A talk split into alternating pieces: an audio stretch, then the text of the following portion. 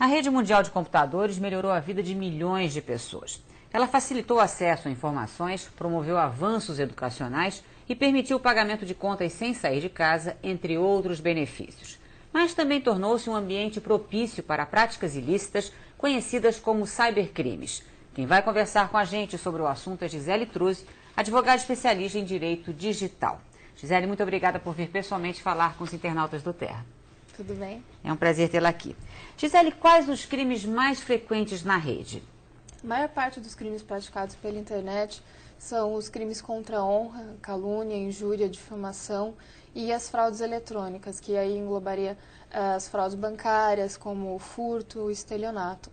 E como é que as pessoas é, precisam, o que, que as pessoas precisam fazer para não cair nessas histórias falsas e entregar dados preciosos para cybercriminosos? Primeiramente, tem que tomar muito cuidado e não clicar em tudo que vê pela frente. Então... A gente separou aí alguns exemplos, então vamos dar uma olhada. A gente tem, por exemplo, esse e-mail aí, que é uma notícia falsa. Quer dizer, a gente recebe, de repente, Isso. uma notícia chamativa. Isso. Normalmente, uhum. esses e-mails eh, eh, nós chamamos de phishing scam é, em que o, o, fraudador encaminha uma mensagem né, de, de cunho social, é, chamativa, e normalmente tem muita relação com um conteúdo que está sendo veiculado pela mídia. Então, é, esse e-mail aí foi, ele surgiu na época do assassinato da, da garota Eloá, então ele diz ali sobre o, o rapaz que matou a namorada e traz um link ali para você clicar e ver fotos do caso, enfim. Aí a pessoa que é, vê esse tipo de notícia, por curiosidade, ela acaba clicando e caindo no, numa fraude. Automaticamente é instalado um código malicioso na máquina dela, que começa a monitorar a navegação de internet ou enviar dados dela é, para o fraudador para uma conta de e-mail hospedada em outro local. Outro artifício muito usado é, assim dizer, você foi sorteado para alguma coisa. Tem, por exemplo, CPF sorteado. Se as pessoas, na verdade, elas sempre têm um pouquinho assim de ganância quando são atraídas por esse tipo uhum. de coisa, achando que o dinheiro cai do céu, não é? Exatamente, né? O pessoal é, começa a acreditar que ali foi sorteado, é, ou então você está devendo no Serasa, seu CPF está irregular, agora com a declaração de imposto de renda começam a surgir esses e-mails dizendo é, que você tem que retificar a sua declaração. Então é muito importante atentar quanto a isso. É, nesse caso ali, a gente vê é um, um e-mail, um phishing scan, que fala que o seu CPF, seu PIS foi sorteado. E ele sempre coloca um link que se o usuário simplesmente parar o mouse sobre esse link e verificar o endereço que se forma, ele vai ver que não tem qualquer relação com o site da instituição. Não, inclusive a Receita Federal sempre faz questão de frisar que não manda e-mail para ninguém, dizer, não há essa possibilidade. Exatamente. Os bancos têm uma política de não enviar e-mails ao cliente sem que o cliente autorize. É, Receita Federal, Polícia, Ministério Público, todas essas instituições governamentais, eles têm essa política e o aviso no site que eles não encaminham qualquer tipo de comunicação por e-mail, e sim por correio ou por um oficial. Para a gente encerrar essa parte dos perigos né, que rondam esses e-mails falsos, vamos olhar mais dois casos aí que são intimações que sempre deixam as pessoas assustadas. Né? Exatamente. Recebeu uma intimação da Polícia Civil, por exemplo, por e-mail. Isso. E esse é um caso que nós sempre alertamos as pessoas, porque a, a polícia nunca irá te intimar por e-mail. Você recebe uma, uma notificação pedindo para que você compareça numa delegacia para prestar depoimento, e nunca via e-mail. Então ali o indivíduo fala que você está sendo investigado e para você ver a cópia do, do inquérito, né, da denúncia, você tem que clicar ali. Novamente, se você parar o mouse sobre esse link, você vai verificar que é um, um site totalmente diferente da, do site da Polícia Civil, inclusive com terminações autoexecutáveis, né? É, .exe, .php, enfim. Que é o mesmo caso desse do comparecimento para audiência do Ministério Público. Exatamente. É, esse do Ministério Público é bem semelhante, né? Fala que você está sendo intimado, pede para você clicar ali e, e, verificar o conteúdo dessa intimação.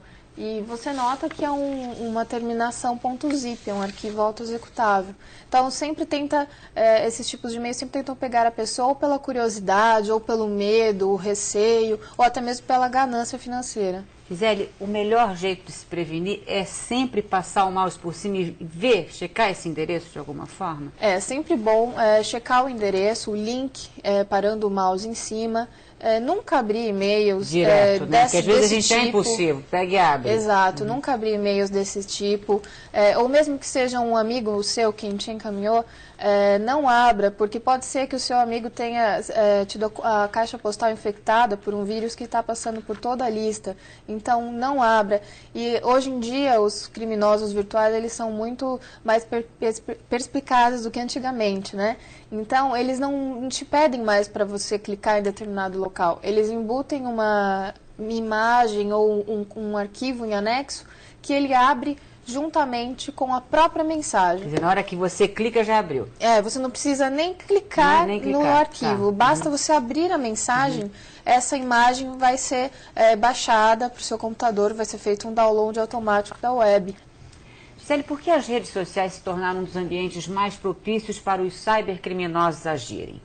É porque elas propiciam um maior contato ali entre as pessoas né, e servem até como um, um fórum de discussões para os criminosos. Então, tem diversas comunidades em sites de relacionamento que nós verificamos que elas ensinam a praticar golpes virtuais, ensinam a prática de crimes, vendem drogas e, ou estimulam até práticas de, de delitos.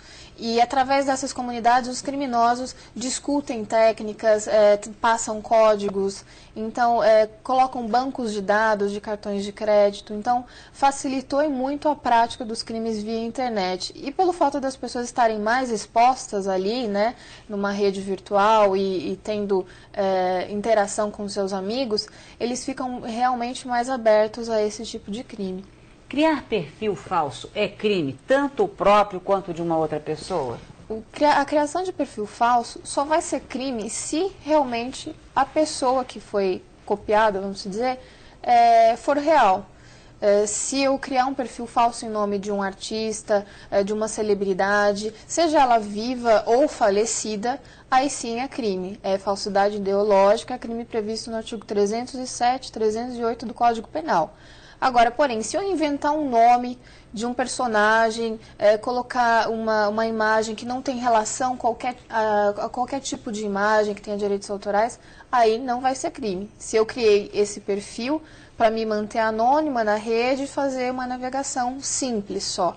Agora, se eu utilizar desse perfil para caluniar, para injuriar ou difamar outras pessoas, aí eu vou estar praticando esses crimes é, relacionados, calúnia, injúria, difamação ou qualquer outro. Como alguém vítima de crime contra a honra na internet deve agir? Dá para tirar calúnias e fotos comprometedoras do ar na hora que, que elas são descobertas? O que, que se precisa fazer? Dá sim. É, a gente sempre instrui a pessoa que foi vítima desse tipo de crime a dar prints na, nas imagens para resguardar o conteúdo.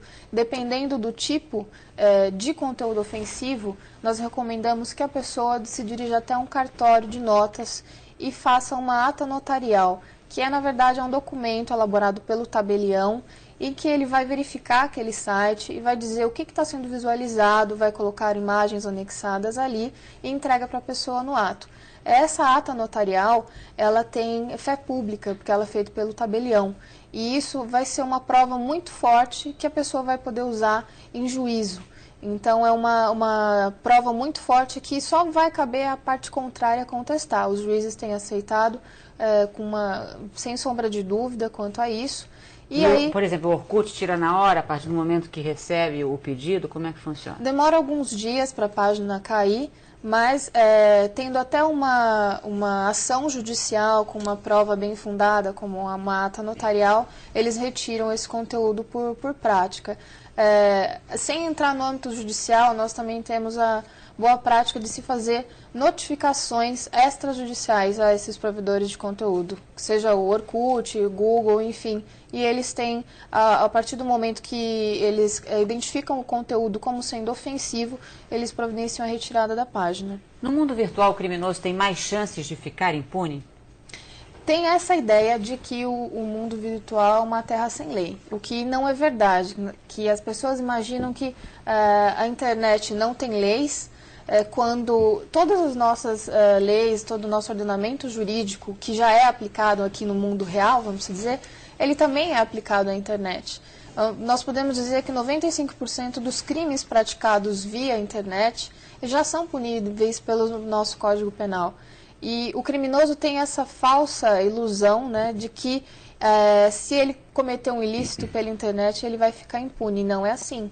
É, você consegue, sim, através de mecanismos próprios e ações judiciais, investigações,